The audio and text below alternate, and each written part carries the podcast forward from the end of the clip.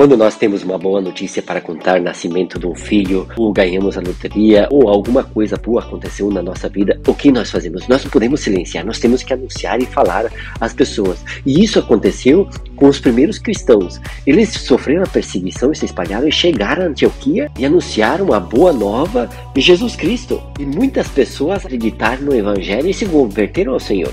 Então, essa notícia chegou à igreja de Jerusalém e Barnabé foi enviado para ver o que estava acontecendo. E Barnabé ficou entusiasmado, vendo a graça do Senhor, então foi à procura de Paulo.